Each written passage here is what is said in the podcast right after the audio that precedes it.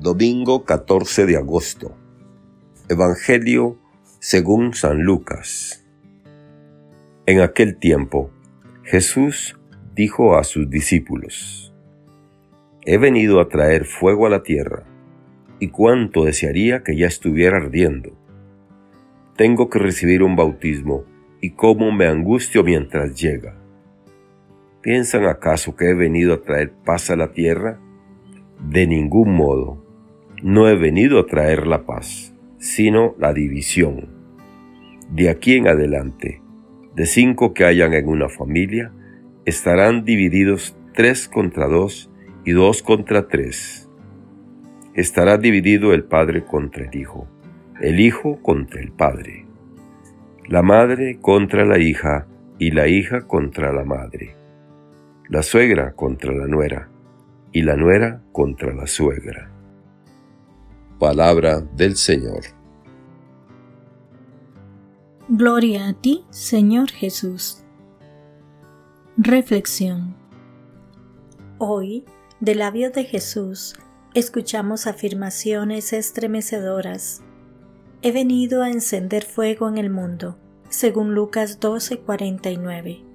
¿Creéis que he venido a traer paz a la tierra? Pues os digo que no, sino división. Según Lucas 12:51.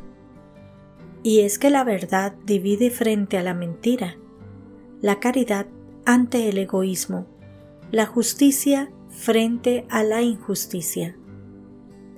En el mundo y en nuestro interior hay mezcla del bien y del mal, y hemos de tomar partido, optar, siendo conscientes de que la fidelidad es incómoda. Parece más fácil contemporizar, pero a la vez es menos evangélico. Nos tienta a hacer un evangelio y un Jesús a nuestra medida, según nuestros gustos y pasiones. Hemos de convencernos de que la vida cristiana no puede ser una pura rutina, un ir tirando, sin un constante afán de mejorar y de perfección.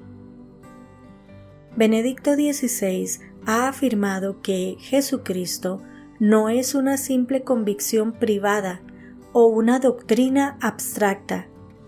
Es una persona real cuya entrada en la historia es capaz de renovar la vida de todos. El modelo supremo es Jesús. Hemos de tener la mirada puesta en Él, especialmente en las dificultades y persecuciones.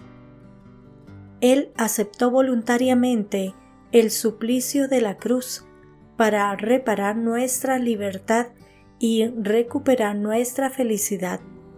La libertad de Dios y la libertad del hombre se han encontrado definitivamente en su carne crucificada. Si tenemos presente a Jesús, no nos dejaremos abatir. Su sacrificio representa lo contrario de la tibieza espiritual en la que frecuentemente nos instalamos nosotros. La fidelidad exige valentía y lucha ascética, el pecado y el mal constantemente nos tientan. Por eso se impone la lucha, el esfuerzo valiente, la participación en la pasión de Cristo. El odio al pecado no es cosa pacífica. El reino del cielo exige esfuerzo, lucha y violencia con nosotros mismos, y quienes hacen este esfuerzo son quienes lo conquistan nos dice el Papa Francisco, el fuego del cual habla Jesús es el fuego del Espíritu Santo, presencia viva y operante en nosotros desde el día de nuestro bautismo. Jesús desea que el Espíritu Santo estalle como el fuego en nuestro corazón. Que Dios les bendiga y les proteja.